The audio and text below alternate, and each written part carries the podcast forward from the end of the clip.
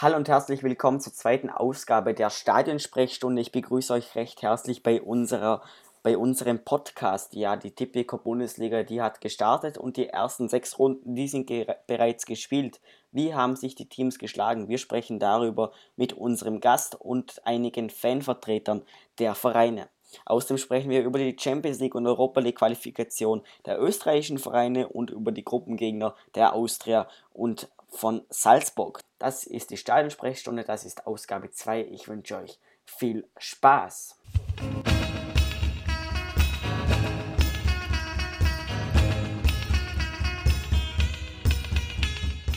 Die Stadionsprechstunde, der österreichische Fußball-Podcast über die heimische Bundesliga und die Nationalmannschaften des ÖFB.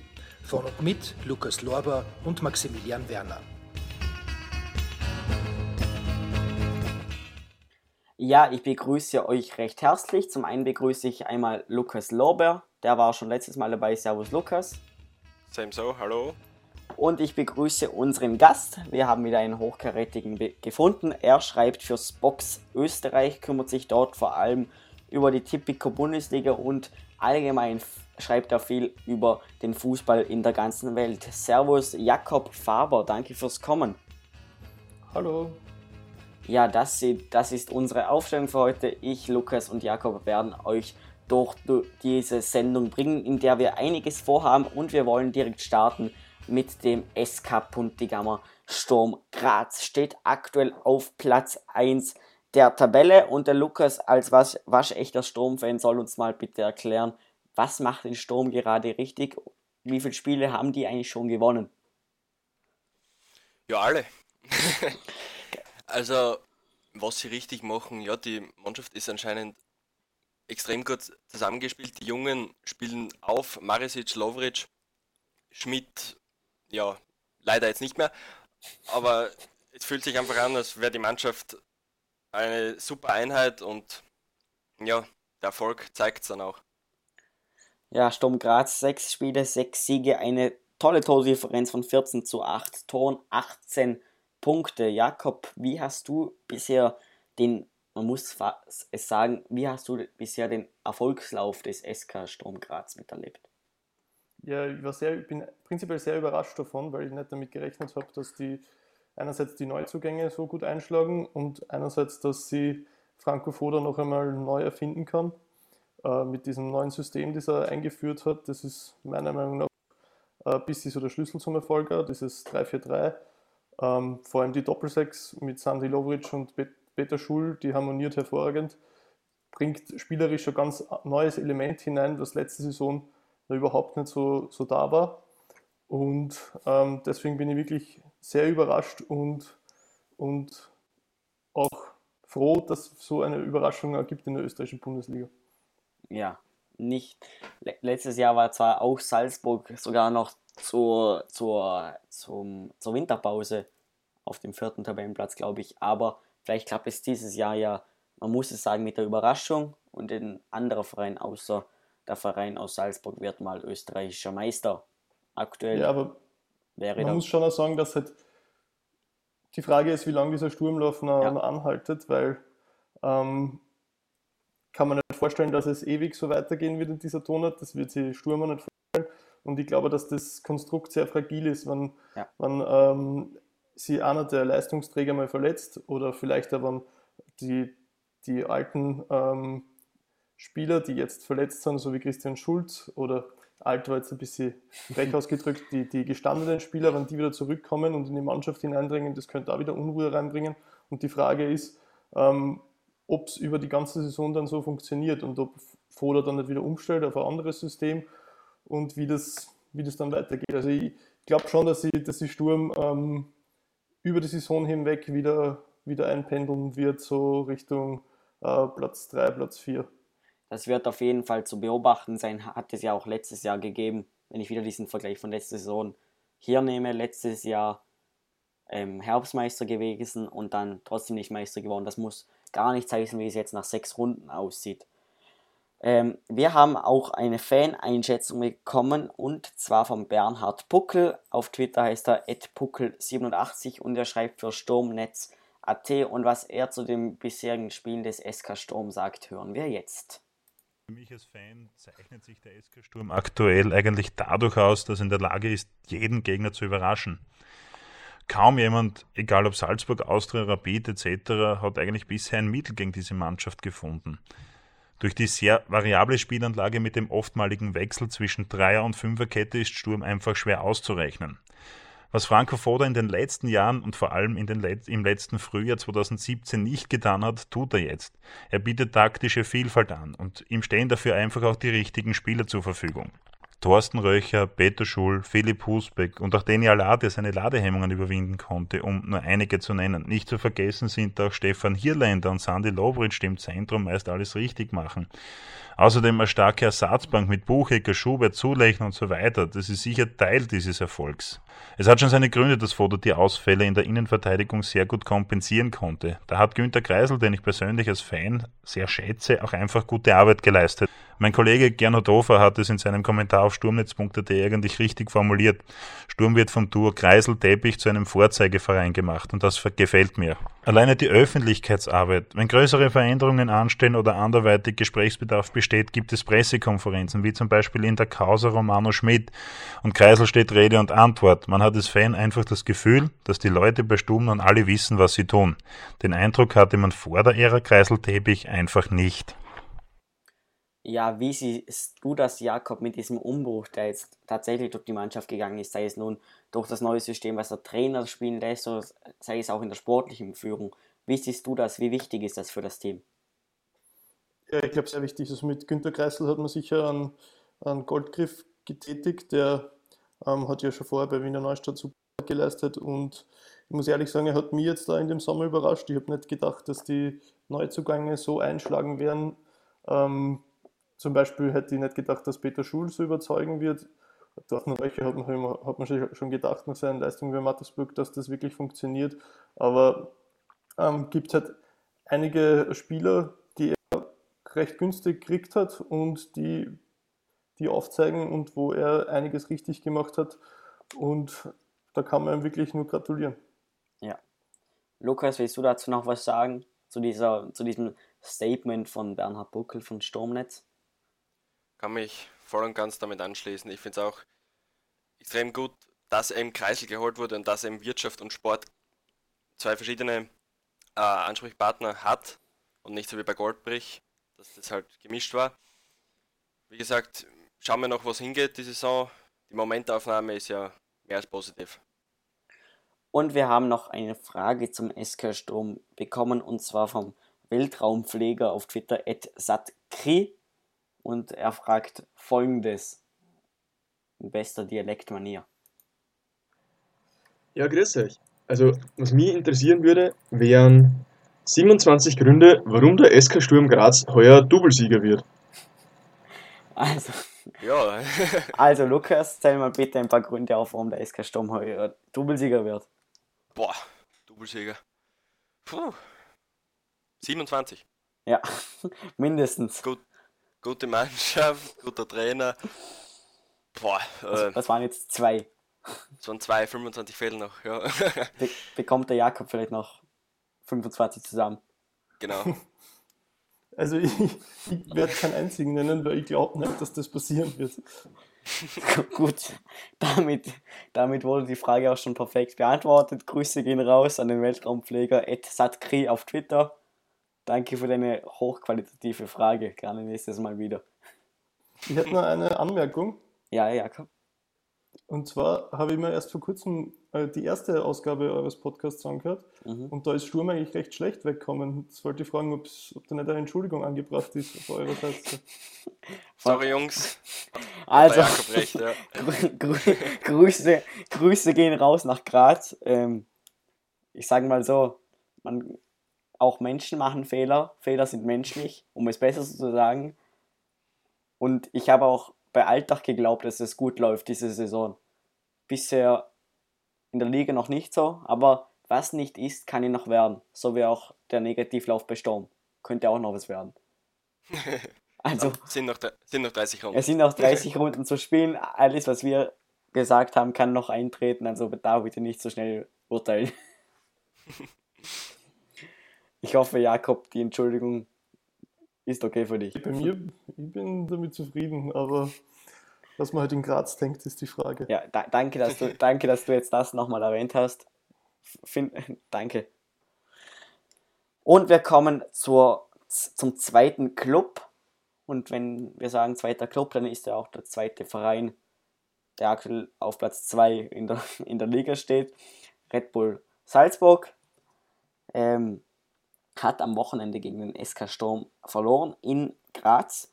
Ähm, Lukas, den, S, den FC Red Bull Salzburg, aktuell 13 Punkte, eine Niederlage, ein Unentschieden. Ist das nach sechs Spielen schon unter den Erwartungen? Glaube ich nicht. Also, wie gesagt, 30 Runden sind noch und Salzburg hat die Qualität und ich mache mir da gar keine Sorgen. Salzburg hat die Qualität. Wie oft hat man diesen Satz in diesem Podcast schon gehört? Ich habe keine ja, Ahnung. Den haust du ziemlich oft raus. Ähm, ja, klar. Jakob, Red Bull Salzburg, ein Verein, der dir zusagt, von dem du sagen würdest, dem würde ich den Meistertitel endlich mal wieder gönnen. Ja, so richtig. Also sie haben es echt, also nach so langer Zeit ohne Titel, es sind jetzt wieder fast schon zwei Monate vergangen, hätten sie es echt verdient.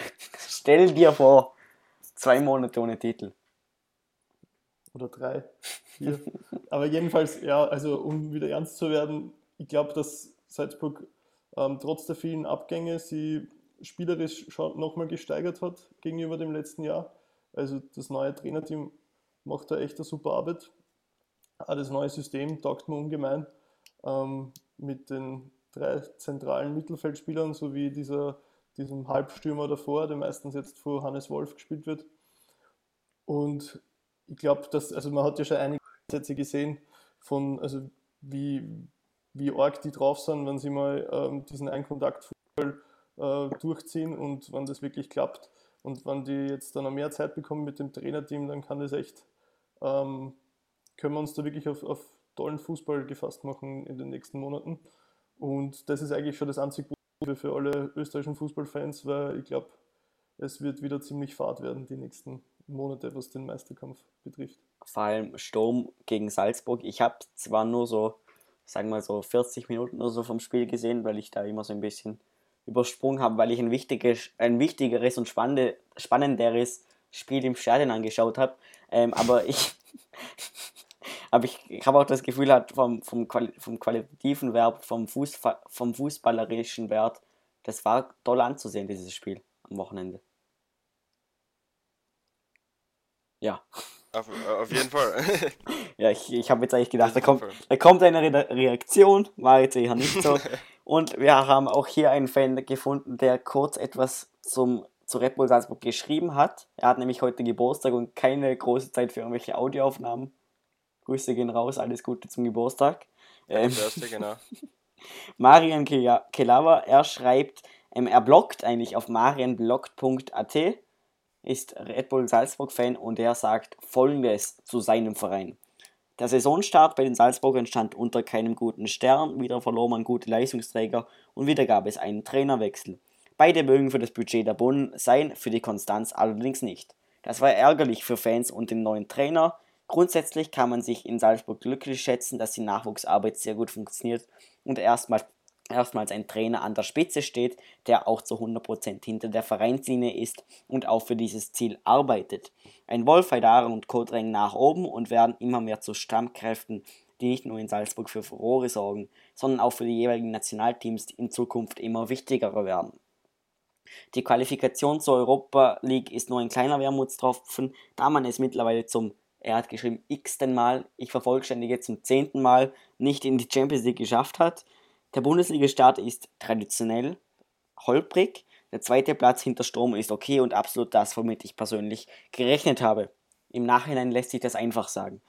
Ähm, die Niederlage gegen Sturm war verdient, zu wenige Torchancen, zu fehleranfällig hinten. Mit Glück hat man nicht mehr als nur ein Tor bekommen. Allerdings sollte man die Bundesliga nach sechs Runden nicht überbewerten, bis sich alle Rätchen eingespielt werden. Eingespielt haben werden, dauert es noch und gegen Ende des Jahres werden alle Mannschaften ihr wahres Ge Gesicht zeigen, so auch die Salzburger. Das war eigentlich ein großer Teil von dem hat auch schon der Jakob gesagt. Ich nehme an, Jakob, du stimmst dem zu, was der Marian geschrieben hat. Ja, ich stimme dem im Großen und Ganzen zu. Ähm, vor allem, man darf nicht vergessen, dass auch äh, zum Beispiel Xaver Schlager äh, noch nicht fit ist und dann äh, dazukommt zu diesem ganzen System und der hat letztes Jahr schon aufgezeigt, ähm, dass er ein richtig, richtig guter Spieler ist und ich glaube, der passt da super da rein und Marco Rose kennen ja schon aus der Youth League, also, also da kommt nochmal ein bisschen Qualität dazu. Dann war es das auch mit unseren bisherigen Einschätzungen zum FC Red Bull Salzburg. Jetzt kommen wir zur Austria auf Platz 3 der aktuellen Bundesliga-Saison. Da habe ich leider keinen Fan gefunden, der sehr, sehr spontan bereit war, etwas für uns aufzunehmen. Schade, schade eigentlich. Ähm, da könnt ihr jetzt einfach viel mehr sagen. Jakob, Lukas, ähm, wie seht ihr die Austria mit jetzt schon, schon zwei Niederlagen aus sechs Spielen in dieser Bundesliga-Saison? Wer beginnt? Jakob oder wie du willst. Ähm, ja, dann beginne ich gleich. Ähm, okay. Ich glaube, die, die Austria hat halt wirklich einen, einen, schlechten Start erwischt, hat sie jetzt mittlerweile gefangen und spielt so das, was in, was in ihrem Potenzial drinnen liegt. Ähm, der Thorsten Fink wurde ein bisschen auch zu seinem Glück gezwungen, der zu diesem Erfolgslauf geführt hat, ähm, weil ich glaube, einen großen Anteil an diesem Erfolg hat der Dominik Prokop und der war ja. zu Beginn kein Stammspieler, ist erst durch die Verletzung von Alexander Grünwald hineingerückt und bietet dem System ähm, mit seiner Ruhe am Ball und seiner Wendigkeit und seiner Ballsicherheit ähm, wirklich, also bringt, hat das auf eine neue Stufe gehoben und ist echt äh, jetzt gerade ein wichtiger Spieler. Ich glaube aber, dass von, sieht von Austria trotzdem noch einige Fragezeichen. Einerseits wird es darauf ankommen, wie der jetzt sehr dünne Kader noch verstärkt wird bis zum Ende der Transferphase. Und andererseits wird es darauf ankommen, wie sich Thorsten Fink jetzt, wie der ähm, die Austria als Mannschaft weiterentwickeln wird. Bisher ist in dieser Saison eher wenig Innovatives für ihn gekommen. Man muss ihm zugutehalten, dass die letzten Jahre er schon immer äh, versucht hat, auch taktische Impulse zu setzen in der Mannschaft. Und bis jetzt ähm, ist er da eher einen Schritt zurückgegangen, hat, hat Holzhauser ein bisschen zurückgezogen, nachdem er ähm, letzte Saison eigentlich am Ende der Saison sehr offensiv, offensiver gespielt hat, spielt er jetzt wieder ein bisschen defensiver. Die Abstände zwischen den Mannschaftsteilen sind, passen dadurch nicht immer. Und ja, also ich sehe noch ein bisschen Fragezeichen, ähm, aber prinzipiell hat die Austria einfach die Qualität, dass sie äh, um Platz 2 oder Pla um Platz 3 da vorne mitspielen muss und, und die, die 10 Punkte, die sie jetzt am Konto haben, die entsprechen ja absolut ihrer Qualität. Und was man nicht vergessen hat, darf, ist natürlich, dass sie zwischen dem Spiel gegen Rapid und zwischen dem Spiel und, und dem Spiel gegen den Lask auch ein Test, Testspiel hatten gegen den UFC St. Georgen Eisenstadt. Knapp aber doch mit 12 zu 1 gewonnen. Also diese Doppelbelastung, die darf auch nicht übersehen werden. Einmal eine Machtdemonstration gewesen. eine, Ma eine, Ma eine Machtdemonstration nach dem 2 zu 2 im Wiener Derby gegen den UFC St. Georgen Eisenstadt. Genau. Ja. Lukas, was, wie schätzt du die Austria bisher so ein? Wie, wie gefällt sie dir? Wie gefällt das Spiel der Mannschaft aus ja, Wien? Wie schon gesagt, am Anfang vor der Saison war sie noch mehr, also da hat der Motor noch gestottert, aber dann ab dem Lask und eben auch durch die erfolgreiche Qualifikation hat sich das wieder ein bisschen eingependelt. Ja. ja, kommen noch Spieler, das wäre interessant. Es sind ja schon noch einige geholt worden, wie dem Torschützen vom Wochenende Jin, Jin Yun Lee. Genau. Und auch der, der, wie heißt der?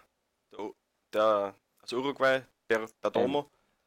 Also junge Spieler geholt worden. Ja, wie gesagt, es wird auf jeden Fall die Austria wieder äh, oben, oben mitspielen. Wird auch wahrscheinlich oben dabei bleiben. Ja, bin schon, bin schon gespannt auf die Europa League-Saison. Ja, tja, da können wir gespannt sein mit den sehr, mit, mit sehr vielen mit, mit vor allem einem hochkarätigen Gegner, wie sich die Austria in der Gruppe schlagen wird. Aber dazu wird uns der Lukas nachher noch mehr erzählen. Von der Austria zum WRC.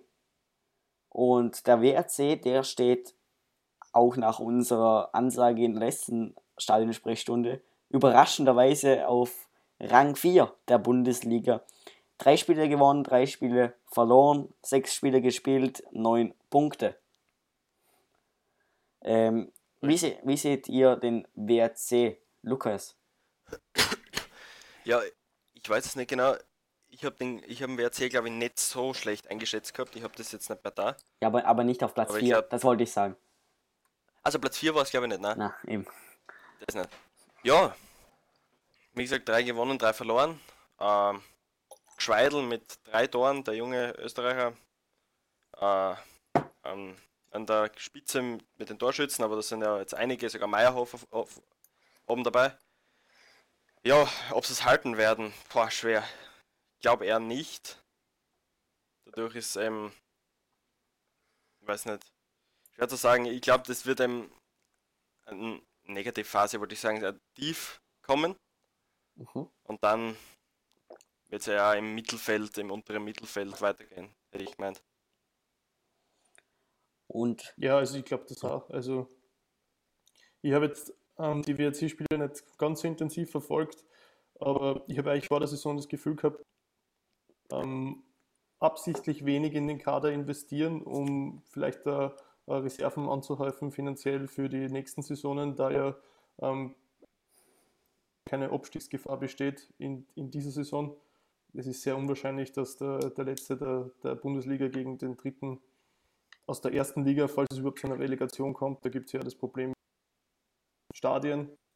Oh, ja. Ähm, es ist sehr unwahrscheinlich, dass es überhaupt einen Absteiger gibt und ich habe eigentlich gedacht, dass, dass die, der WRC da, da drauf setzt, einfach mal zu schauen, was mit diesen jungen Mannschaft möglich ist. Und deswegen bin ich echt sehr überrascht, dass, dass sie diese Siege eingefahren haben. Ich glaube, teilweise ähm, ist es, also kann jetzt da wenig über die, die Erfolgsmechanismen sagen. Ähm, aber ich glaube, dass es der WRC noch sehr schwierig haben wird. Aber man sie, also war letzte Saison schon, schon der Trend nach unten am Ende der Saison.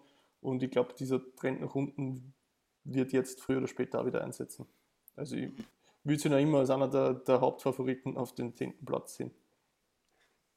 Wer die Spiele des WRC aber sicher besser und aufmerksamer verfolgt hat und vielleicht auch ein bisschen mehr sagen kann, ist Daniel Rossmann. Er arbeitet beim WRC in der Geschäftsstelle, kümmert sich dort um Social Media, Homepage und alles, was so am Spieltag anfällt. Und auch er hat uns eine Audio hinterlassen, was er so bis, bisher zu den bis, was er so zu den bisherigen Spielen des Wolfsberger AC sagt.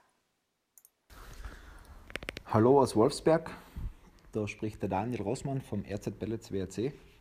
Ähm, der Maximilian Werner hat mich um meine Einschätzungen äh, bezüglich WRC und die ersten sechs Runden gebeten und das mache ich natürlich sehr gern. Ähm, der WRC ist jetzt mit zwei Niederlagen in die Saison gestartet. Die erste Niederlage gegen äh, den Meister aus Salzburg, gegen Red Bull Salzburg, war eine 0 zu 2 Niederlage, wo aus meiner Sicht jetzt einiges möglich gewesen wäre, weil der WRC war immer gut im Spiel, nur Salzburg hat genau zwei Chancen gebraucht und hat dann zwei Tore gemacht aus den zwei Chancen, hat hinten sehr gut verteidigt und hat den WRC so zu keine Chancen kommen lassen. Die zweite Niederlage war sehr bitter. Das war ein äh, 0 zu 1 auswärts gegen Mattersburg. Ähm, da wäre natürlich auch wieder mehr möglich gewesen. Aber auswärts in Mattersburg war, das war für den WRC noch nie so ein guter Boden. Der erste Dreier ist uns dann gegen Alltag gelungen. Das war ein 1 zu 0 Sieg in der dritten Runde. Das war für die Köpfe sehr wichtig, weil wenn man nach zwei Runden noch null Punkte hat und dann vielleicht noch die dritte verliert, dann hat man schon drei Runden und null Punkte und dann fängt man überlegen und grübeln. Aber ich glaube, das hat die Mannschaft sehr gut äh, weggesteckt, hat einfach weitergearbeitet und hat dann den ersten Dreier eben in der dritten Runde eingefahren. Dann war die vierte Runde auswärts gegen Sturm Graz. Natürlich ein besonderes Spiel jetzt gegen Sturm Graz zu spielen und als Kärntner Mannschaft gegen die Steirer ist es natürlich noch einmal umso besonderer. Ähm, aber wie man ja sieht, der SK Sturm Graz ist in der Saison jetzt daheim sowieso Macht, weil sie einfach sehr, sehr gute Fans haben, die 90 Minuten durch Gas geben. Und wie man jetzt auch sieht, sind sie nicht nur daheim Macht, sondern auch auswärts. Also da war jetzt mit dem 2 zu 1 das Ergebnis schmeichelt uns zwar, weil es schaut relativ knapp aus, aber da hat Sturm schon zu Recht gewonnen, würde ich mal sagen. Dann die letzten zwei Spiele waren zweimal Big Points. Einmal in der fünften Runde gegen, gegen die Admira, wo der WRC 2 zu 0 gewonnen hat. Da waren wir zwar zweimal mehr, ähm, aber das, das war nicht so klar, wie es eigentlich ähm, ausschauen hätte sollen, weil die Admira eben mit neun Mann extrem gut verteidigt hat und der WRC vor allem in der zweiten Halbzeit in einer Powerplay-Situation eigentlich die ganze Zeit nur gedruckt hat und die haben das extrem gut gemacht hinten. Dann hätten wir sogar beinahe noch den Ausgleich gekriegt, was dann noch bitterer gewesen wäre, wenn man mit zwei Mann mehr vielleicht nur X holt oder vielleicht sogar noch verliert, weil wer weiß, was dann noch passiert. Aber die Jungs sind cool und geduldig geblieben und haben den 2 0 Sieg heimgebracht. Ja, und jetzt in der letzten Runde, in der sechsten Runde, das war auch ein sehr, sehr wichtiger Sieg, ein 2 zu 1 gegen St. Pölten. Das war wichtig zum einen, weil St. Pölten ein direkter Gegner im Kampf gegen den Abstieg ist. Also das Ziel Nummer 1 beim WRC ist nach wie vor der Klassenerhalt. Ähm, und der Dreier war deswegen wichtig, weil St. Pölten ist mit 1 zu 0 in Führung gegangen und das letzte Mal, als der WRC ein 0 zu 1 gedreht hat, ist jetzt ca. 750 Tage her. Und ja, endlich haben wir es geschafft. Endlich haben wir ein Spiel gedreht, haben wir ein Spiel gewonnen und haben wir das Sechs-Punkte-Spiel für uns entscheiden können. Und so sind wir jetzt halt mit neun Punkten auf Platz 4 in der Tabelle. Das ist eine schöne Momentaufnahme. Jeder im Verein weiß, dass das eine Momentaufnahme ist und dass, also Platz 4 wäre natürlich ein Wahnsinn. Aber Ziel Nummer 1 bleibt nach wie vor der Klassenerhalt. Und, und jetzt kommt eine Phrase, wir schauen sowieso nur von Spiel zu Spiel das wichtigste Spiel ist jetzt dann das Spiel gegen die Austria, auswärts. Da müssen wir was gegen unseren Auswärtsfluch tun. Und ja, dann kommt eh schon der Lask zu uns in die Lauenthal Arena. Wo sicher auch nicht so einfach wird. Da haben sie einmal Macht, aber der Lask ist auch nicht irgendwer. Ja, und so schauen wir halt gespannt in die Zukunft. Äh, freuen uns natürlich alle schon auf die nächsten Runden und hoffen natürlich auf, a, auf eine guten Ergebnisse in der Zukunft. Ja, vielen Dank, Daniel Rossmann. Auf Twitter findet ihr ihn unter @rosinio, wenn ich das richtig ausgesprochen habe. Ihr findet den Link auch in den Show Notes des Podcasts. Sehr empfehlenswert. Ich glaube, so eine sehr, sehr empfehlenswert. Muss man nicht vorstellen. Wie bitte? Ich glaube, so eine Twitter-Legende muss man nicht. Nein. Also, also, ich sage mal so, wenn ihr dann, wenn ihr ihn noch nicht auf Twitter kennt, ja, es wird jetzt zwar noch geduldigt, aber eher bitte schneller auf Twitter gehen und da mal vorbeischauen. Ähm, ja, ähm, das, war, das war jetzt übrigens auch der längste Beitrag, den wir von dem Fan bekommen haben. Ausführlicher Beitrag. Ja, ausführlicher Beitrag. Vielen Dank, Daniel, an dich. Hat mich sehr gefreut, dass das geklappt hat und man hat sehr gut gesehen, ähm, wie das beim WRC abläuft. Diese Phrase, man schaut zwar von Spiel zu Spiel, aber die Momentaufnahme, die ist sehr toll und trotzdem, sage ich mal so, sind sie auf dem Boden geblieben. Sie sagen, das aktuelle Topziel ist Platz, ist der Klassenadel, also Platz 9. Mhm. Jakob, ja. sonst in Ausführungen von den Spielen kannst du wahrscheinlich nicht so viel dazu sagen, aber siehst du den WRC wirklich, wirklich auf einem Abstiegsplatz oder siehst du ihn in der Nähe? Mit wem sprichst du jetzt? Mit mir? Oder ich habe ja mit dir. Ähm, ja, wie gesagt, klappt das noch immer.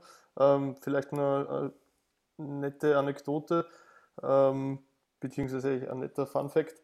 Ich weiß nicht, ob ihr die Expected Goals Statistik kennt. Nein.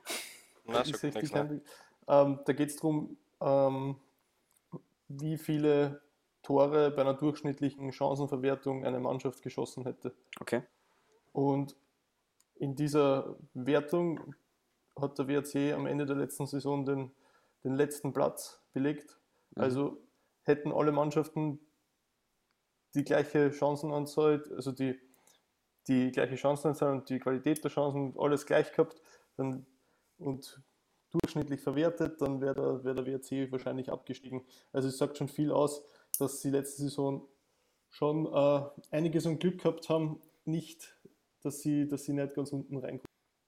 Ja, aber, aber um das mit den Worten von Lothar Matthäus zu sagen, wäre, wäre Fahrradkette. Genau. So geil. Ja, das war's also mit dem WRC. Wir kommen zum nächsten Verein und zwar zum Linzer Athletik Sportclub, kurz LASK. Aktuell auf Platz 5 der Tabelle und auch hier haben wir eine Faneinschätzung bekommen. Auch die ist wieder ein bisschen länger geworden, aber dafür sehr ausführlich. Und zwar von Stefan Moser et Magnisnet auf Twitter. Blühender Lask-Fan und der wird uns jetzt etwas zu seinem Verein erzählen. Ja, hallo. Stefan spricht da. Also ich habe die Ehre, dass ich in Lask hier vertreten darf in deinem Podcast, lieber Maximilian. Das mache ich natürlich gern. Äh, so ist halt einfach zum Sagen, der aktuelle Saisonverlauf für, uns Schwarz-Weiße in Linz ähm, war sicher erfolgreich. Also gerade der Bundesliga-Auftakt das Heimspiel im Basching Jetzt TGW Arena, war sehr euphorisch. Das 3-0 über die Admira war eine ganz tolle Leistung.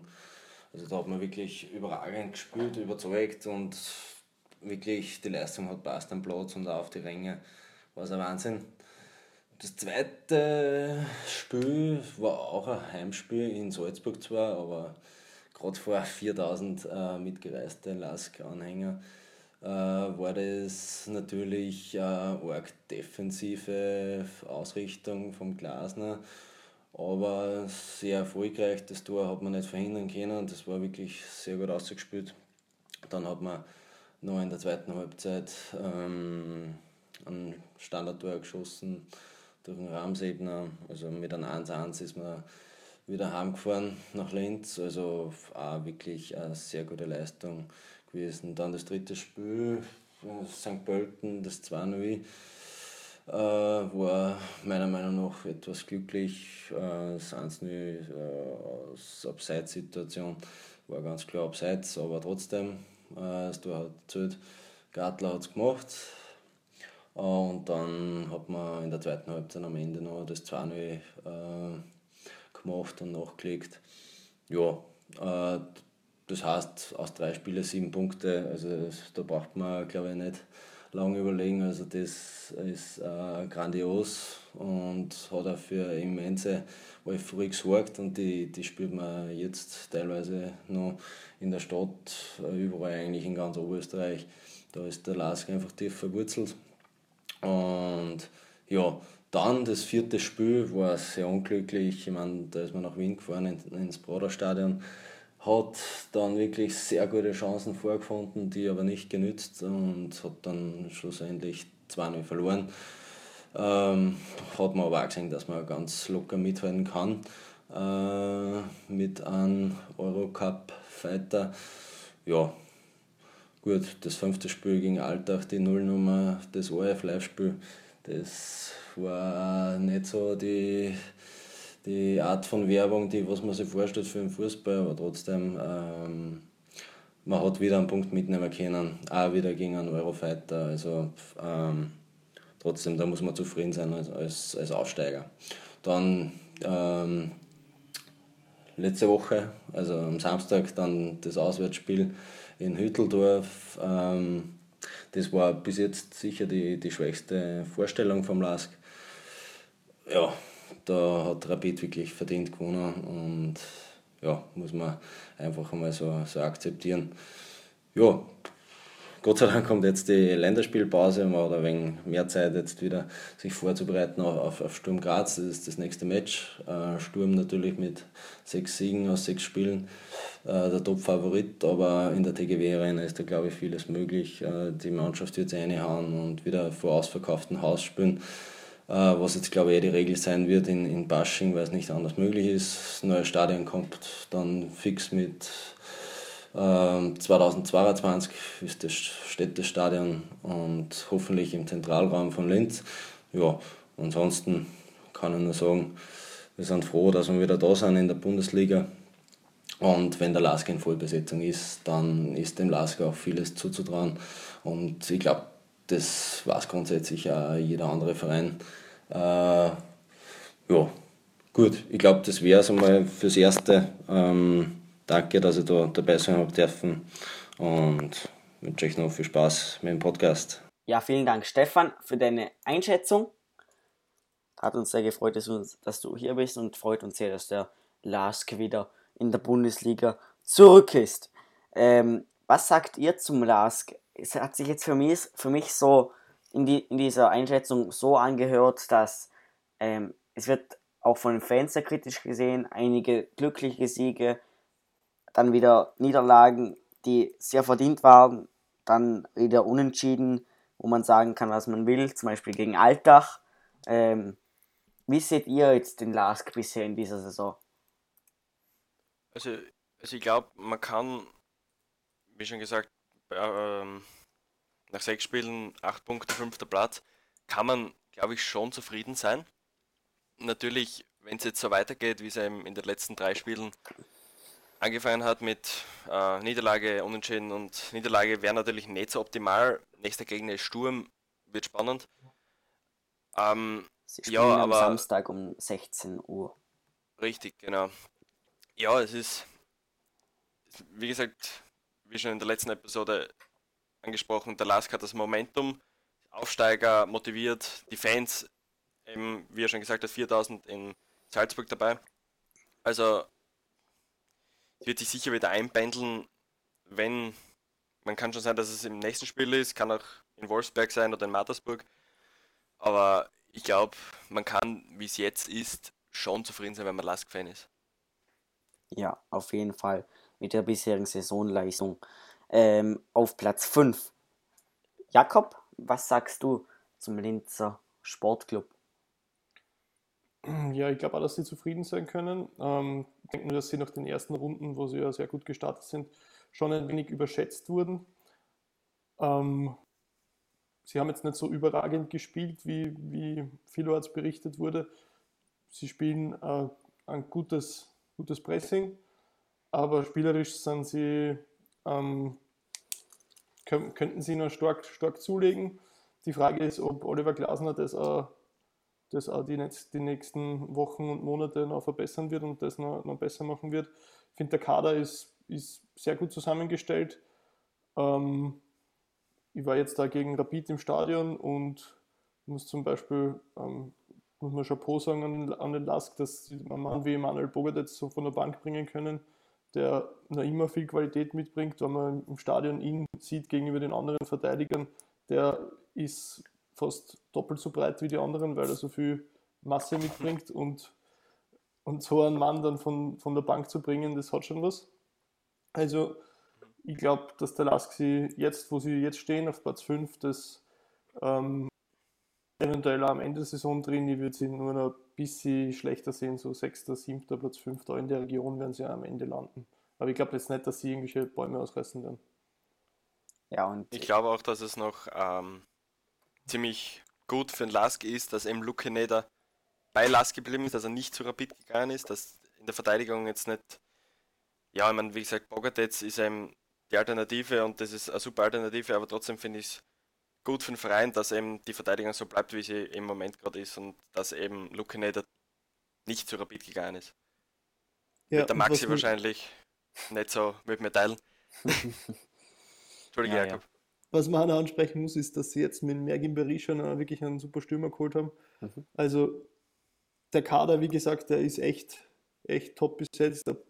Die, die Flügelspieler Bruno und Rep zum Beispiel, die sind, die sind auch echt toll. Also, also von vorne bis hinten ist der Kader echt, echt ähm, hat Potenzial für, für Bundesliga Top 7, Top 6. Also ich glaube, dort werden sie am Schluss einpendeln. Mhm. Ja, dann kommen wir zum nächsten Verein. Das waren unsere Einschätzungen zum LASK und den nächsten Verein, den möchte ich mit einer Frage beantworten, äh, mit einer Frage einleiten, diese Diskussion um den nächsten Verein. Es dreht sich um den SK Rapid und der altbekannte Matthias Nemetz hat eine Frage gestellt zum SK Rapid. Hallo lieber Jakob, mich würde folgendes interessieren. Denkst du, dass Goran Djuricin der richtige Mann für den SK Rapid ist oder nicht? Also Jakob, denkst du, dass, der Jorin, dass Goran Djuricin der richtige Mann für Rapid ist oder nicht? ich möchte erst nicht ganz herzlich dem Matthias danken für diese nette Frage. Ähm, Persönlich sogar. Ich denke, dass. Ähm, das, wird weit, das wird weitergeleitet. Ja.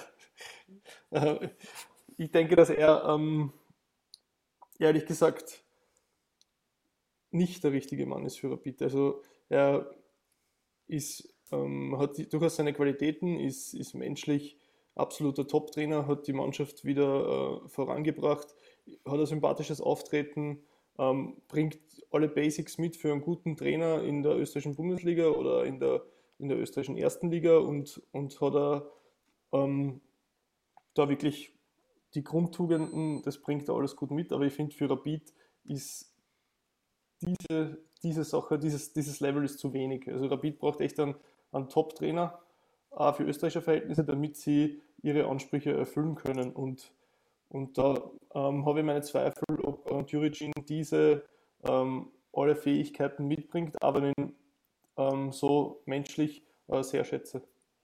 Ja, wenn Rapid einen Top-Trainer sucht, dann können sie gerne überall suchen, nur nicht in Alltag. Klaus, okay, also, Klaus Schmidt darf ihr, gar nicht hier bleiben. Was glaubt ihr? Also, ich komme jetzt wieder mit den allgemeinen Namen Herzog, Kübauer etc. Gäbe es einen Trainer, der.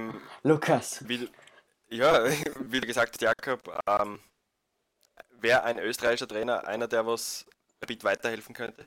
Also ein anderer? Das ist eine gute Frage. Ja, ich, ich glaube. Also, Entschuldigung, Jakob. Bitte, na, Maximilian, okay. du. Ja, ja, ich sag mal so, Damir Kanadi war auch ein österreichischer Trainer, hat aber nicht gepasst. Ich glaube einfach, ein Trainer muss zur Mannschaft passen. Und der Trainer muss zum, muss zum, ähm, muss zur Geschäftsführung passen. Und ob da jetzt jeder dieser aufgezählten Vereine, Lukas, ich glaube, ich, ich glaube, du weißt, auf wen ich anspiele, ähm, ob da jetzt jeder, ob da jetzt jeder gut dazu passt oder ob da jeder so unge, ungemein gut gestellt ist mit dem Rapid-Präsidium, weil die einfach gekannt werden in Österreich, weil da der Kontakt herrscht zwischen diesen Trainern und dem SK Rapid. Ob das passen würde, das weiß ich eben nicht. Ich glaube, dass es auch nicht auf den, ob, äh, darauf ankommt, ob der Österreicher also nicht. Es geht darum, dass du einen Trainer hast, der gutes Ballbesitz spielen kann. Ja. Weil auf mhm. dieses Ballbesitzspiel und auf einen, auf guten Positionsspiel ist diese Mannschaft, dieser Kader ausgelegt. Und aufgrund der Zeit unter Barisic, wo so äh, ein Fußball praktiziert wurde. Und Rapid einfach alternativlos so einen Fußball spielen muss, weil, ähm, die, weil Rapid einfach in Österreich gegen jeden Gegner, außer vielleicht gegen Salzburg, äh, immer mehr Ballbesitz haben wird und immer spielerisch ähm, die bestimmende Mannschaft sein muss. Und gerade bei eigenem Ballbesitz äh, hat Rapid jetzt äh, viele Schwächen. Also ich glaube, hm. das hat man die ersten Runden schon gesehen. Und es bräuchte da halt echt einen, einen guten Ballbesitztrainer, der diesen Kader voranbringt. Und ich glaube, dann wäre Rapid ein absoluter Kandidat für Top 2, Top 3, wenn sie nur den einen top richtigen Trainer haben, für der den Kader wirklich nutzen kann. Ich meine, die Spieler, es wird jetzt oft gesagt, dass die Spieler so, dass das ein durchschnittlicher Kader ist, dass der nicht viel mitbringt, aber man muss halt schon sehen, dass jetzt mit Wöber und Schaub noch immer zwei Nationalspieler bis vor kurzem bei Rapid gespielt haben. Ah, der Stefan Schwab ist, ist wirklich ein hervorragender Spieler, der für österreichische Verhältnisse zu den Besten gehört, also für österreichische Bundesliga-Verhältnisse. Also mhm. der Kader hat schon Potenzial. Die, das Problem ist, dass der die letzten Monate äh, nicht ausgeschöpft wurde, vielleicht sogar die letzten Jahre. Okay. Und wenn wir über den SK Rapid sprechen, dann müssen wir auch über diese Fan-Ausschreitungen sprechen, die in den ersten Bundesliga-Runden vonstatten gegangen sind, sei es jetzt nur gewesen beim Wiener Derby. Müssen wir das?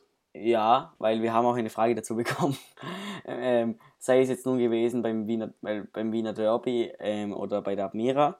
Wegen dem Spiel bei der Admira wurde der SK Rapid jetzt übrigens zu 15.000 Euro verurteilt. Ähm, Jakob, wir haben auch eine Frage bekommen von Can, Wei Can ich hoffe, ich spreche das richtig aus, Fanausschreitungen in der Öf Öf österreichischen Bundesliga. Pusht das noch weiter nach vorne oder ähm, wird da die Mannschaft auch ein bisschen, ähm, tut, tut das auch der Mannschaft nicht gut oder ist es eher ein, ein Ding, dass die Mannschaft ähm, sich noch motivierter fühlt? Ich glaube, in der Mannschaft ist es mittlerweile überhaupt kein Thema mehr. Also ich glaube momentan, das war im, im Derby für während des Spiels, für auch halt bei der Admira, aber ich glaube mittlerweile ist das für die Mannschaft überhaupt kein Thema mehr. Ja, aber wenn, sollte, sollte das jetzt trotz vieler Versprechen, sei es jetzt nun von der Rapid-Geschäftsführung oder vom Clubservice, soll es trotz vieler Versprechen sowas nochmal auftauen, glaubst du, dass das in der Mannschaft ähm, etwas auslösen könnte, dass das der Mannschaft irgendwie irgendein Hund sozusagen reinhaut? Nein, glaube ich nicht. Okay. Also man muss das immer ein bisschen größer sehen. Bei Rapid haben die, haben die Fans halt ähm, ähm, einen hohen Stellenwert. Ist abgedroschen, aber einen besonderen Stellenwert und, und die leben halt in ihrem eigenen Universum in dem bestimmte Regeln und Normen gelten, die, die außerhalb von der Kurve nicht gelten. Dadurch ist es schwierig, ähm, dass, dass der Verständnis von, von beiden Seiten ähm, für die jeweilige Meinung des anderen, anderen kommt. Und ja, deswegen finde ich diese, diese Diskussion schon ein bisschen mühsam, aber an sie natürlich wichtig ist, weil es kann nicht sein, dass, dass Stangen aufs Spielfeld fliegen. Ja. Aber Rapid wandert da immer auf einen sehr schmalen Grad, weil sie einerseits ganz genau wissen, wie wichtig die Fans für den Club sind und für, die, und für das ganze Image des Clubs und, und die ganze Vermarktung, also auch wirtschaftlich gesehen. Und andererseits ähm, natürlich geht es auch immer darum, diese, diese Macht der Fans ein bisschen einzuschränken, weil es natürlich nicht sein kann, dass die äh, plötzlich in der Kabine auftauchen oder äh, die Mannschaft aufhalten auf mhm. der Autobahn. Also das, solche Sachen geht nicht. Und da ist die Geschäftsführung immer auf einen schmalen Grat haben. Einerseits die Fans nicht zu sehr so verprellen, andererseits für äh, Disziplin zu sorgen. Und ja, in den letzten Wochen ist diese Balance sehr oft außer Tritt gekommen. Und ich glaube, es gibt da kein Patentrezept. Man muss einfach schauen, dass man das von Situation zu Situation löst. Ja, dann war es mit dem SK Rapid und wir kommen zum nächsten Verein und das freut mich ganz besonders. Auf Platz 7 steht aktuell der Cashpoint SCR Altach. Äh, da erzähle ich jetzt einfach kurz etwas, ähm, wie das bei den Fans gesehen wird. Ähm, die ersten Runden, da waren die Fans so auf so einem Hoch, trotz nicht so guter Ergebnisse, abgesehen von dem 13-0 gegen die Austria, trotz, trotz nicht so guter Ergebnisse ähm, in der Liga, ähm, waren die Fans immer sehr stark dabei. In Alltag ist es sehr, sehr schnell so, dass die Fans sehr schnell, sehr schnell umschwappen, dass die Fans sehr schnell sauer werden, dass die Fans sehr schnell nicht mehr ins Stadion kommen, wenn es nicht mehr so geht, was ich sehr schade finde. Ähm, aber da sind die Zuschauerzahlen konstant geblieben, auch jetzt gestern beim Spiel gegen Mattersburg war das eine ansehnliche Zuschauerzahl, ich glaube knappe ähm, 4700 Leute für, ähm, für Alterverhältnisse, muss man immer dazu sagen. Eine gute Zuschauerzahl, auch jetzt Wetterbedingungen und so weiter. Also der SC Altach, der ist in den letzten Wochen beim Fan immer mehr angekommen. Es gab über 5000 Zuschauer beim Spiel gegen Tel Aviv in Innsbruck, was sehr positiv anzurechnen ist. Also aus Fansicht wird beim SC Altach vieles richtig gemacht, viele tolle Spiele auch mittlerweile wird die Transferpolitik des Vereins ein bisschen mehr verstanden. Es wird hoffentlich noch ein, nächst, noch ein Stürmer geholt. Und auch trotz des Ausscheidens jetzt in der Europa League Qualifikation stehen die Fans hinter dem Verein. Ähm, jetzt die Frage an Lukas: ähm, Wie siehst du die bisherigen Leistungen von Altach? Die bisherigen Leistungen, wie gesagt, in der Europa League war es top. Also da kann man sich ich glaube, als Fan kann man sich sowieso nicht beschweren, weil das war wirklich das, äh, dass man Kent rausgehauen hat, das war sowieso erstens mal Überraschung und zweitens genial. Genial, genau. Gegen Tel Aviv war es eben schade, weil eben Eigner zu dem Zeitpunkt ja auch draußen war, das heißt, sie waren in Unterzahl, als das 2 zu 2 eben gefallen ist. Schade drum, trotzdem starke Leistung. Ja, in der Liga gegen Mattersburg hat man gewonnen, jetzt am Wochenende. Ja, es wird auch wieder, weil, ähm, wie ist der neue von Schalke, der was geholt wurde? Hilf mir mal, Max. Bern, Bernhard Deckbete. Ja, genau. Das ist ja auch ein Stürmer. Das ist schon mal ja. nicht schlecht, dass er schon mal da ist. Nachdem Gamaleo jetzt weg ist, was kann man, ich verstehen, dass. Was, was, man sich jetzt noch wünscht, wäre vielleicht noch ein Mittelstürmer, weil Deckbete ist ja auch eher ein Flügelspieler. Dass man da vielleicht ah, noch schaut, genau. dass man einen Mittelstürmer holt. Aber da scheint ja einer im Kommen zu sein, was man so hört. Aus Vereinsnähe. Und, und na, nachdem ähm, Gamaleo zu Bern gegangen ist, hat der Verein auch wieder ein bisschen mehr finanzielle Mittel und. Oh ja. Das, das schadet, glaube ich, auch nie. Ja. Ähm, Jakob, wie siehst du den SC Alter? Sehr positiv. Also ich glaube, die aktuelle Punktezahl spiegelt nicht die Leistungen wieder. Nee. Ich war schon nach den ersten Spielen in der Europa League überrascht, wie, ähm, wie die Mannschaft weiterentwickelt wurde. Vor allem auch spielerisch.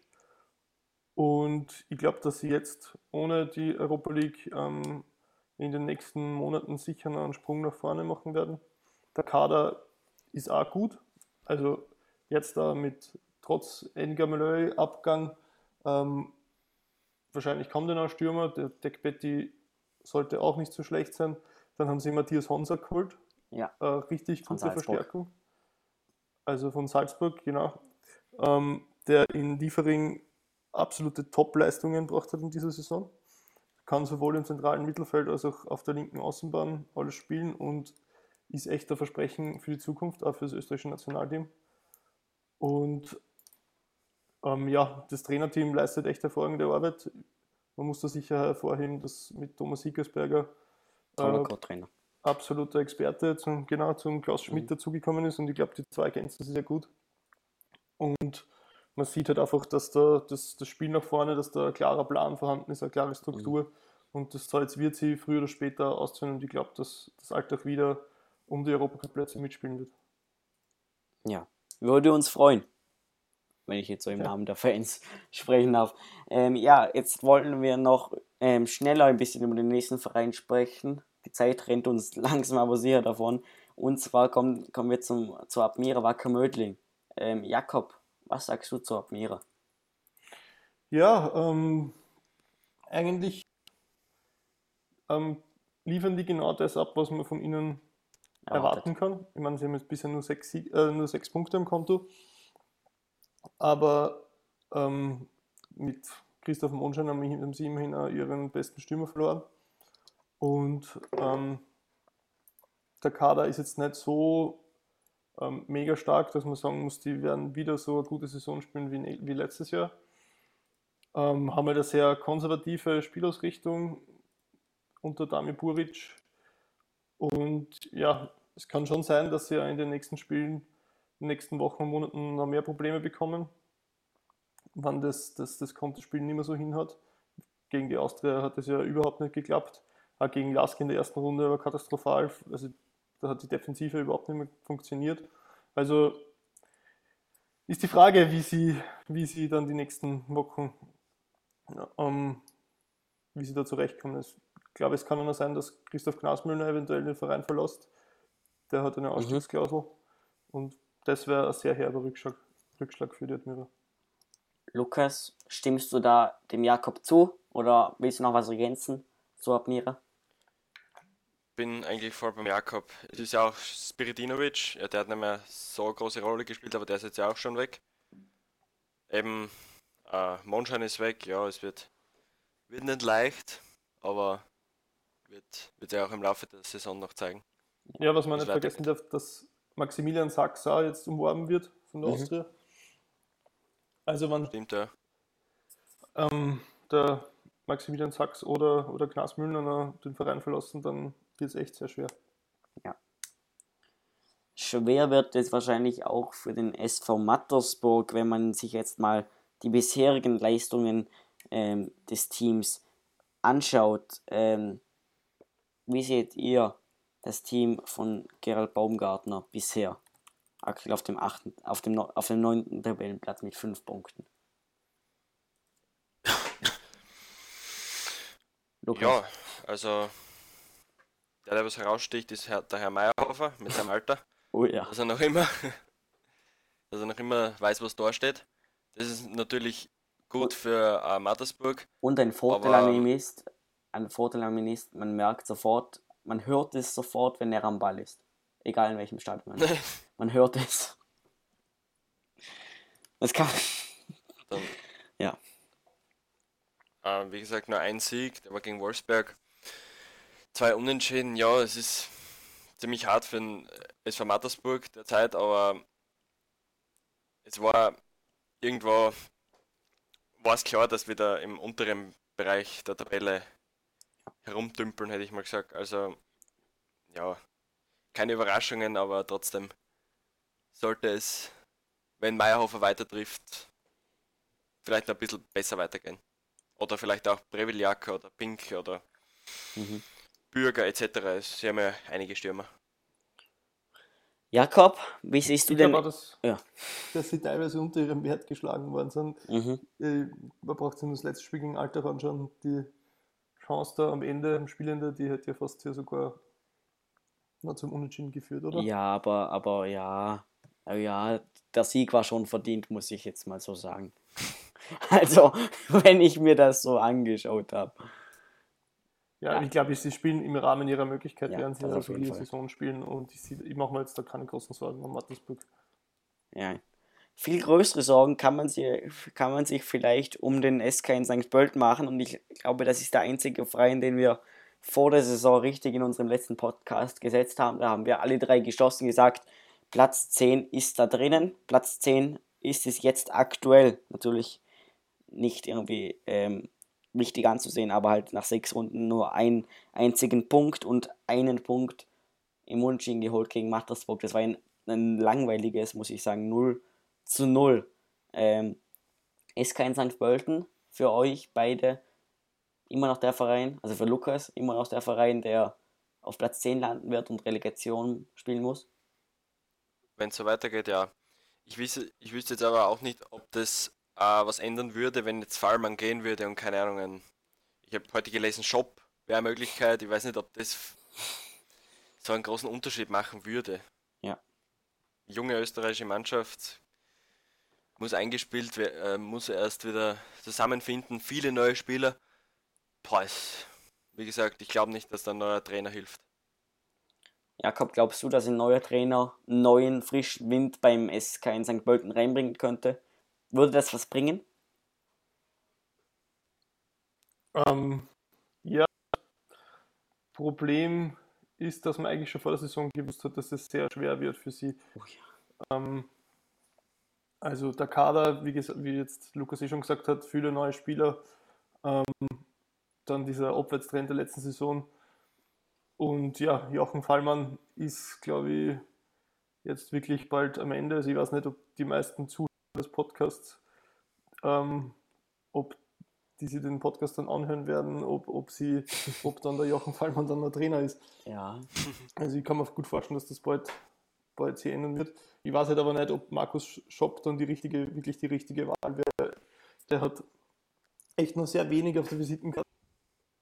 Ähm, und es würden dann vermutlich auch wieder schnell Vorwürfe laut werden, dass das äh, äh, Freundschaftspartie ist, weil halt Schupp und Schopp sie kennen aus der gemeinsamen Zeit bei Sturm Graz. Ja, stimmt. Und ich weiß nicht, ob er dann wirklich den Turnaround schaffen könnte, aber möglicherweise ist kurzfristig schon ein positiver, positiver Effekt da. Ich würde jetzt nicht sagen, dass St. Pölten so einen schlechten Kader hat, so viele neue Spieler hinzugekommen sind, aber ich sehe da schon einige, einige sehr hoffnungsvolle ähm, Leute in der Mannschaft drin, wenn man sich zum Beispiel Sandro Ingulic anschaut Stimmt, oder ja. mhm. ähm, David Stetz, Ambichel ist ein, ein, guter Mittelfeldspieler, Matic ist gut. Also es ist schon mehr drin, glaube ich, in dem Kader, nur die, man wird halt dann erst sehen können, welcher Trainer es wird und was der ähm, dann rausholt draus. Da wird es vielleicht auch eine Überraschung geben. Mal schauen, wie es mit dem SK in St. Pölten weitergeht. Ja, das waren alle Vereine durchbesprochen in der Tipico Bundesliga.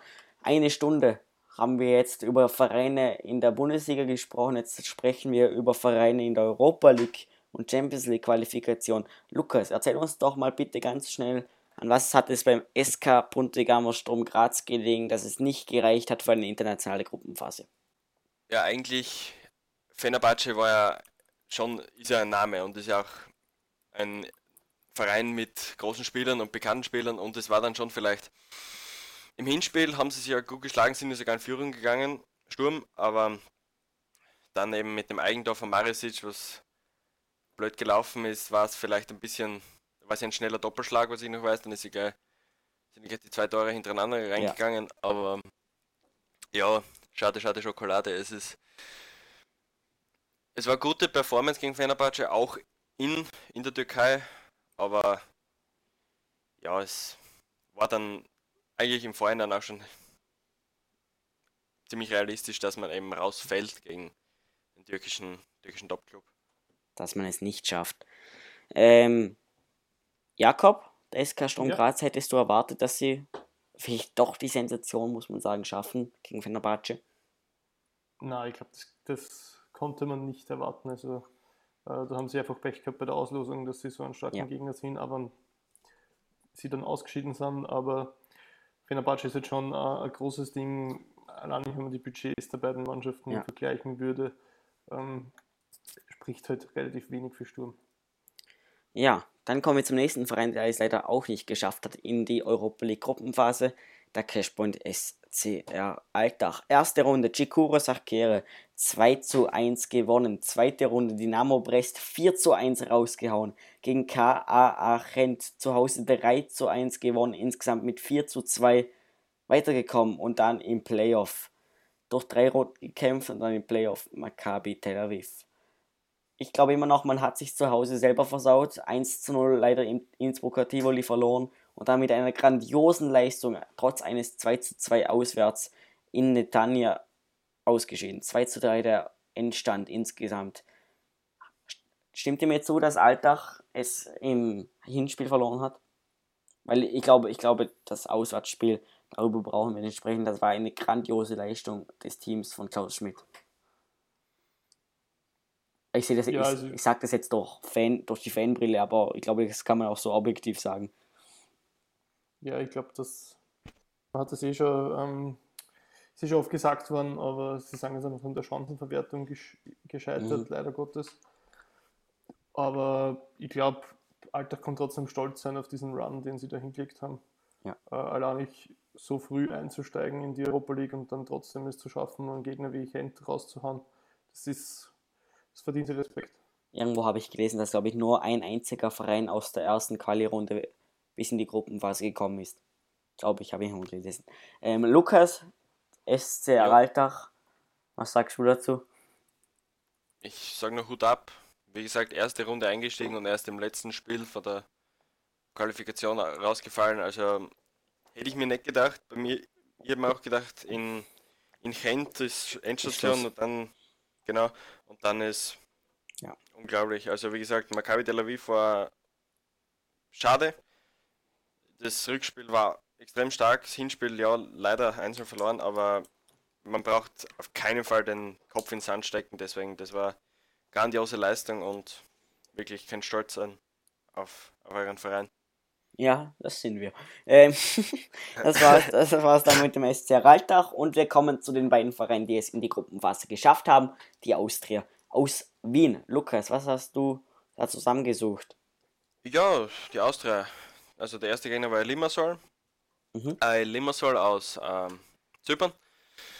Ja, 0-0, 1 zu 2. Es war, das Hinspiel war halt mehr, ja, ich würde sagen torlos, 0-0 ist, ist eigentlich klar. Aber beim Rückspiel hat es dann eh hingehaut. Gegen Osijek war es ein bisschen spannender mit dem äh, 1 0 zu Hause. Genau, mit dem Rückspiel. Das hätte vielleicht nicht sein müssen, aber 1-0 ist 1-0, zwei Tore auswärts ist dann im Endeffekt egal. Sie sind in der Gruppenphase und das ist das dann, was wirklich zählt. Das ist das, was zählt, genau. Und auch alles, was zählt. Für Red Bull Salzburg scheint die Europa League zu sein, alles, alles zu sein, was zählt, denn sie haben auf Facebook grandios geschrieben, unser Bewerb ja, Red Bull Salzburg scheint, ja. sich, scheint sich damit abgefunden zu haben, nicht mehr in die Champions League zu kommen und schreibt, unser Bewerb hat ein paar tolle Statistiken dazu gegeben, wie oft sie schon in der Europa League waren. Ähm, Kibanians 6 zu 0 insgesamt rausgehauen in der Champions League Qualifikation. Dann in der dritten Quali-Runde zur Champions League ebenfalls wieder HNK Rijeka. Dort haben wir schon angekündigt, es wird wahrscheinlich Schluss sein in der letzten Podcast-Ausgabe. Es war auch Schluss, aber leider sehr, sehr bitter. Zu Hause 1 zu 1 gespielt und dann auswärts 0 zu 0. Das Bittere daran war ein, ein, ein Tor, ganz klar nicht im Abseits, weil ein Spieler an der, an der Hintertor aus, Hintertor Tor aus, an der Torauslinie gestanden ist, hat das Abseits aufgehoben, wurde vom Linienrichter nicht bemerkt. Deshalb 0 zu 0 auswärts und dann dank Auswärtstorregel ausgeschieden. Jakob, zwei Fragen an dich. Erstens, hätte Salzburg es verdient gehabt, zweiter zu, zweiter zu kommen? Und zweitens, soll die Auswärtstorregel abgeschafft werden? Ähm, äh, ehrlich gesagt sind die beiden Spiele jetzt schon zu lang her, um, um wirklich genau zu sagen, ob Salzburg jetzt verdient gehabt hätte. Mhm. Und natürlich ist sich auf so eine Frage immer schwer zu beantworten. Ähm, man muss halt auch sagen, dass Rijeka wirklich stark war. Ja. Also vor dem Gegner wird, kann sie die, die Austria auch noch warm anziehen in der Europa League. Das wird mhm. nicht leicht werden. Und ähm, bezüglich der Auswärtstorregel äh, finde ich, dass man die überhaupt nicht abschaffen soll, weil ich finde, die ist ist eine, eine super Sache, um zusätzlich Spannung nochmal reinzubringen ja. in, in den ganzen, die ganze K.O.-Phase. Und also ich finde, find das, das sollte man schon lassen, da bin ich zu einem gewissen Teil auch Traditionalist. Ja, ich gehe da auch nicht mit. Lukas, an dich die gleichen Fragen. Hätte Salzburg es sich verdient gehabt? Und die zweite, was ist mit der Auswärtstorregel? Erstens mal Auswärtstorregel bitte beibehalten. Das ja. ist, ich glaube nicht, dass das irgendwas dann sind wir da zu dritt. Macht. Ja, genau. Also, ich glaube, da gibt es kein Rütteln dran. Hätte es Salzburg verdient, ja, ich glaube, der österreichische Fußball hätte es mal wieder verdient, dass ein österreichischer Verein einmal in der Champions League ist. Was heißt wieder? Hätte ich, hätte ich gesagt. Ja, wieder. Die ja. Austria als letzter. Ja, ja wäre vielleicht interessant gewesen, aber für die äh, Fünf-Jahres-Wertung ist natürlich die Europa League optimaler, mhm. nachdem wir da auch zwei Vereine drinnen haben. Also, ja, ich glaube jetzt nicht, dass es irgendwie dass Salzburg nach, nach dem Facebook-Post eben irgendwie böse ist, dass es in der Champions League nicht funktioniert hat, sondern sie werden das Beste in der Europa League versuchen und das wird mit der Gruppe, was sie haben, glaube ich, auch möglich sein. Möglich sein, auf jeden Fall, ja. Dann noch zur Vollständigkeit halber im Europa League Playoff Vitterol Constanza ähm, rausgehauen, 3 zu 1 auswärts gewonnen und dann Frustschießen nach der Champions League Niederlage, 4 zu 0 zu Hause, 7 zu 1 der Endstand war verdient. Also demnach steht jetzt Red Bull Salzburg und die Austria aus Wien stehen beide in der Europa League Gruppenphase. Und jetzt kommen wir zu den Gruppen der beiden österreichischen Vereine. Die Austria, die hat sich der Lukas genau angeschaut. Wer ist denn da in einer Gruppe? Bitte erzähl uns mal kurz etwas darüber. Also das große Los war bei der Austria natürlich der AC Milan.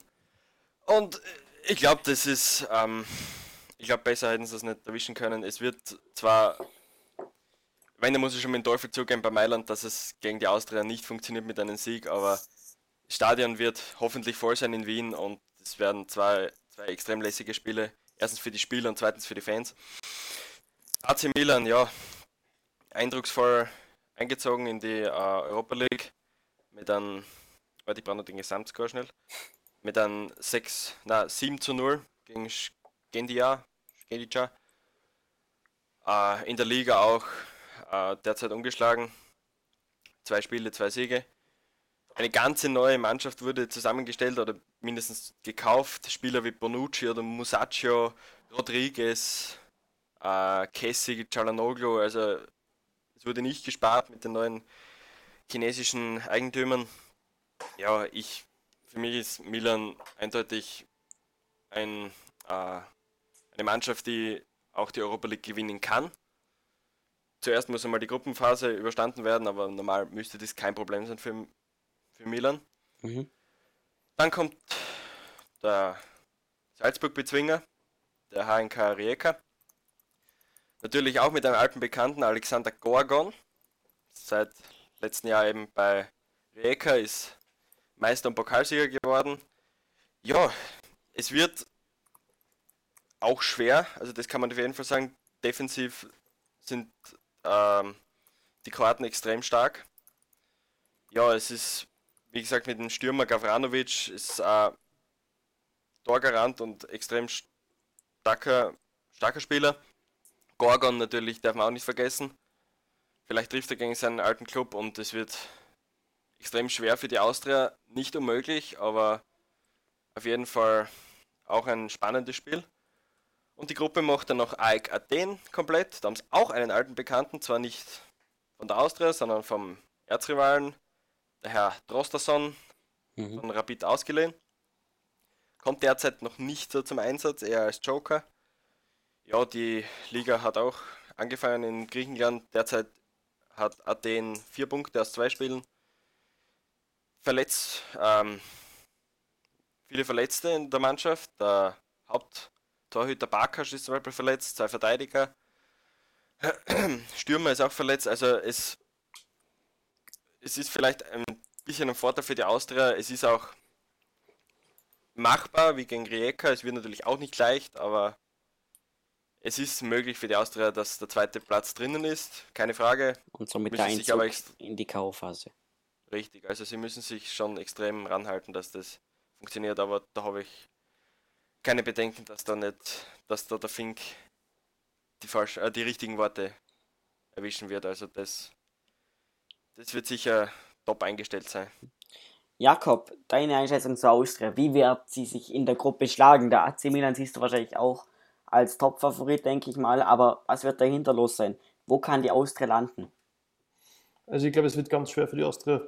Ähm, wenn man sich die, die Spiele anschaut, die sie bis jetzt in Europa abgeliefert haben, dann waren das eher sehr meh Spiele, also nicht wirklich sehr stark. Und mit diesen Leistungen werden sie, werden sie Probleme kriegen in der Gruppenphase. Was mir aber hoffnungsvoll stimmt, ähm, ist, also sie haben einen starken Gegner mit AEK und mit, mit, mit Rijeka und den zweiten Platz. Was mir hoffnungsvoll stimmt, ist, dass sie äh, letztes Jahr in der Gruppenphase überraschen konnten und dass ihnen durchaus liegen könnte, dass sie äh, international nicht immer das Spiel machen müssen, sondern da ein bisschen auf ihre, auf ihre schnellen ähm, setzen können. Und da hat die Austria ja sehr viel Qualität. Das hat man jetzt auch gegen die Admira gesehen, wie sie diese Konter gefahren sind, wie, wie, wie schnell Perez ist, ähm, wie schnell ein Mondschein ist, das, das könnten sie da international schon anspielen. Und man darf nicht vergessen, dass sie letztes Jahr auch schon gegen die Roma gespielt haben. Mhm. Verein. Und da haben sie eigentlich recht gut ausgeschaut gegen, den, ja. gegen Totti und Co. Und deswegen ähm, kann man sich durchaus auch Überraschungen hoffen von der Austria. Dann waren das also unsere Einschätzungen zur Austria und wir kommen zu Salzburg. Salzburg hatte das Glück oder Pech, wenn man auf die Namhaftigkeit der Gegner trifft, in Top 1 gesetzt zu sein. Das heißt, man ist in ganz großen Brocken entgangen. Ich habe mir die Gegner trotzdem genau angeschaut. Aus Top 2 wartet Olympique Marseille. Der französische Erstligist steht in der französischen Liga aktuell auf Platz 6, aber erst nach vier Spieltagen. Ja, Olympique Marseille musste sich durch zwei Qualifikationsrunden kämpfen. Zu, zuerst wurde KV Ustende rausgehauen, 4 zu 2 der Gesamtscore und dann im Playoff um den Einzug in die Gruppenphase Enka Domjale.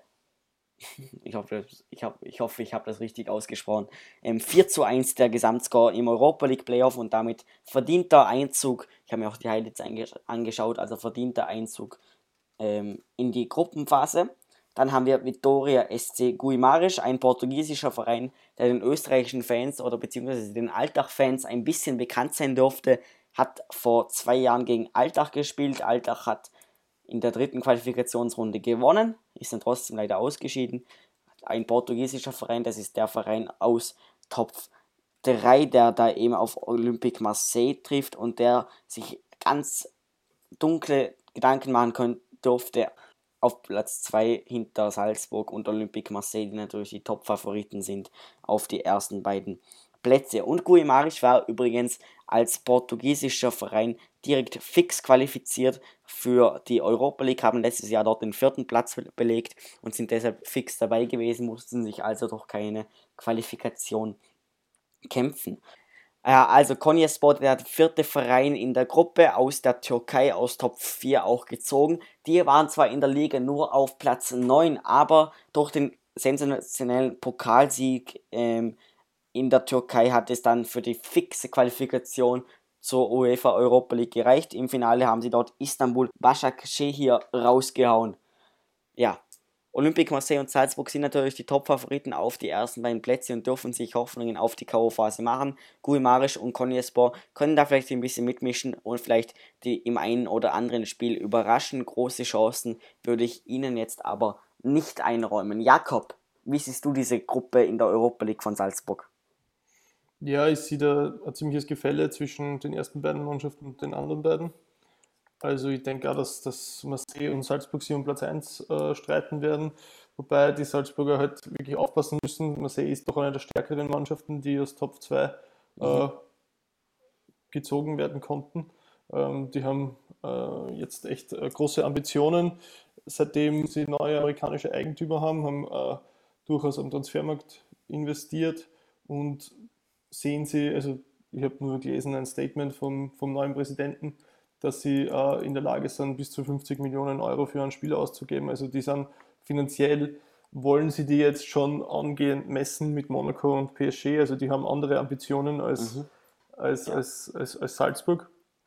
Also da muss man schon aufpassen. Andererseits ist halt Marseille so ein Club, auf dem immer viel Druck lastet, weil es ähm, die, die wahrscheinlich besten Fans in, in Frankreich haben und so ein bisschen dieses Rapid-Problem, dass, dass immer die hohen Ansprüche da sind, aber, aber die halt nicht erfüllt werden können. Und die anderen beiden Clubs sind doch äh, schon leichter als die, die die Austria gezogen hat. Also Konyaspor hat so den Cup gewonnen, überraschend, aber ähm, hat einige wichtige Spieler verloren in der Transferphase. Und äh, Vitoria Gumarisch, ähm, ja, die sind auch schwer einzuschätzen. Ähm, genau, also also Guimaraes ähm, war aus Top 3 gezogen. Genau, und, und, und, und Konyaspor aus Top, Top 4. 4. Genau. Genau, aber Guimaraes sollte doch im, im Bereich von Salzburg liegen. Also, ja. also ohne jetzt ein Spiel gesehen zu haben von denen in der letzten Saison ja, ich, oder in dieser hab, Saison. Ich habe hab zwei gesehen, aber da, nicht mal dort waren sie irgendwie auf Augenhöhe mit Alltag und Alltag hat dort eine problematische Saison gespielt. Sie haben jetzt aber glaube ich, viel aufgeholt in den letzten Jahren, was man auch von den Transfers so gesehen hat. Ob sie mit Salzburg jetzt mithalten können, bleibt zu bezweifeln. Genau, also ich denke auch, dass das äh, für Salzburg schon für einen Aufstieg reichen sollte, aber gut, man weiß halt nie. Ja. Und wir haben noch ein paar Fragen von euch auf Twitter gestellt bekommen und eine kommt wieder vom Weltraumpfleger Ed Satkri und der hat eine sehr interessante Frage gestellt. Ja, ganz Fußball Österreich war gebannt, ganz Fußball Österreich hat das mitbekommen. Der unglaubliche, der phänomenale Triumphzug des SC Ortmann, gekrönt durch den Meistertitel und den Aufstieg aus der Gebietsliga Süd-Südost in die zweite Landesliga. Wie habt ihr das gesehen? Was ist eure Einschätzung, eure Expertise dazu? Jakob, ich, ich nehme an, du warst auch so begeistert vom SC Ortmann in der Gebietsliga Süd-Südost. Wie, wie hast du diese Meisterschaft miterlebt? Also ich bin immer völlig von den Socken. Die Meisterfeier war echt ein Wahnsinn. Selten so Euphorie erlebt. Ähm ja, auch, auch wie die Fans mitgemacht haben. Also da in Obmann oder beim SC Obmann merkt man einfach, da, da ist noch jeder mit Herzblut dabei. Kein, kein, genau. kein, kein, kein Kommerz, keine teuren Einkäufe. Höchste Ablösesumme vielleicht mal zwei Kisten Bier oder so, aber mehr ist da auch nicht drin. Am Boden geblieben, ja Verein, Verein. Bodenständiger Verein, genau. Das freut ja. einfach auch das österreichische traditionelle Fußballerherz.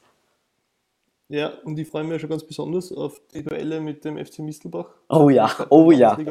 Oh, da, da, da, da, da wird jetzt schon rumgestichelt, das, auf das kann man sich freuen. Hochsicherheitsspiele. Ja, also, ja. Und wenn ihr nicht wisst, wie ihr diese Spiele verfolgen könnt, egal wo ihr seid, in 198 Ländern live übertragen, alle Spiele des SC Hauptmann in der, in der, in der, in der zweiten Landesliga. Dann habe ich noch eine Frage von Matthias Nemetz bekommen und ich habe zwar gefragt, ähm, worüber würd, sollen wir mit ähm, Jakob Faber sprechen und er schreibt, egal worüber, würde, mich, würde mir auch anhören, wie Jakob Faber eine Stunde lang über Käsefüße spricht. Jakob, hau mal raus. Ich soll jetzt eine, eine Stunde lang über Käsefüße. Nein, nicht so lange, aber vielleicht mal so, dass der Matthias zufrieden ist. Ich glaube, er ist der größte Experte für Käsefüße. Ich glaube, ich kann ihm nur, nur nichts erzählen, wie es mit Käsefüßen am besten abläuft, weil er äh, Ken, Bella oder eins Jahre lang sein Sitznachbar und deswegen sind wir seine Käsefüße äh, in bester, also in schlechtester Erinnerung. Also, also ist das eher so das Thema, was der Matthias uns erklären sollte. Genau. Okay, da, das, das, das merke ich mir für das nächste Mal. Gut, dann haben wir noch eine Frage bekommen vom Richard Tokovic, at Richard-TRK. Und wir haben jetzt in dieser, in, dieser, in dieser Runde über die Bundesliga gesprochen, über die Europa League und über den österreichischen Fußball allgemein. Aber da stellt sich dem Richard eine ganz spezielle Frage. Äh, ja, hallo, hier spricht äh, Richard Turkovic, äh, freier Sportjournalist für äh, die Plattform äh, twitter.com. Und meine Frage wäre, was bedeutet das alles jetzt für den SV Grödig? Also Jakob, wir haben äh, die Bundesliga, die, die Gruppengegner in, den, in, den, in der Europa League, die Europa League Quali. Was bedeutet das alles auch für, die, auch für den SV Grödig? Ja, das bedeutet eins, nämlich, dass sie gut dabei sind, wieder in die erste Liga aufzusteigen. Ja. Und dann freuen wir uns endlich wieder von Grödig am Meer im, im gesamtösterreichischen Fernsehen zu sehen. Ja. Ja. Und auch wenn nächstes Jahr nur ein erste Ligaspiel pro Woche produziert wird, vom SV Grödig werden alle produziert. Ja, Allein schon wegen der Superspitze Roman Wallner. Äh, oh, ja. Jedes Spiel ist mindestens wie du vorher gesagt hast, beim SC Ortmann in 198 Ländern übertragbar, nur wegen ja. Wallner. Also das ist Roman Wallner, so ist es. Dann haben wir auch diese Und Frage beantwortet. Sie müssen aber vielleicht, es muss aufpassen, dass die österreichischen Vereine nicht zu viel Geld einnehmen in, der, in den europäischen Bewerben, weil sonst könnte, könnte es sein, dass sie den Roman Wallner, Wallner abkaufen. Verlieren. Stimmt, da muss der SV Grödig aufpassen und hart bleiben auch bei den Vertragsverhandlungen. Genau. Ja. Financial Fair Play, also muss man aufpassen. Auch in, auch in Österreich eine sehr wichtige Sache. Genau, so ist es. Da können wir noch froh sein, dass wir Vereine wie den SC Ortmann haben, die auf dem Boden geblieben sind. Und mit Bierkisten handeln, so ist es. Ja, eben, eben. Ja, dann war auch diese Frage beantwortet. Und dann haben wir noch die letzte Frage vom Rosi Rosinger et Rosinio auf Twitter. Er hat unter meinen Tweet geschrieben, über was wir mit Jakob reden sollen. Er hat geschrieben, Alter, ich freue mich so. Schöne Grüße an Daniel Rossmann, Rosi Rosinger. Gehen raus. Er freut sich. Schöne Grüße, danke. Ich hoffe, wir hoffen, du hattest Spaß bei dieser Folge. Ja, das war es auch schon wieder mit dieser Folge der Stadionsprechstunde. Ich hoffe, euch hat sie gefallen. Uns hat es großen Spaß gemacht. Jakob, dir auch schon mal vielen Dank fürs Dabeisein. Hat uns sehr gefreut. Du schreibst ja. auf Spox.at, vor allem über Fußball und die Tipico Bundesliga und auf Twitter findet man dich unter Jakob Faber. Danke fürs Faber Dabeisein. Jakob.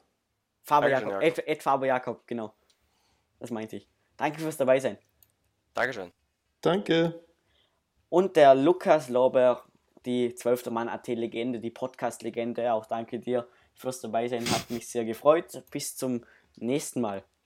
Immer wieder gerne. Danke Maxi. Auch ja. Dankeschön, dass du, dass du das so super moderierst. Vielen Dank. Ja, und das war es mit dieser Ausgabe der Stadionsprechstunde, die Ausgabe für den August, die zweite Folge. Ich hoffe, euch hat es Spaß gemacht. Uns hat es auf jeden Fall sehr gut gefallen. Wir wünschen noch euch eine schöne Zeit und freuen uns auf die nächste Ausgabe. Tschüss. Ciao.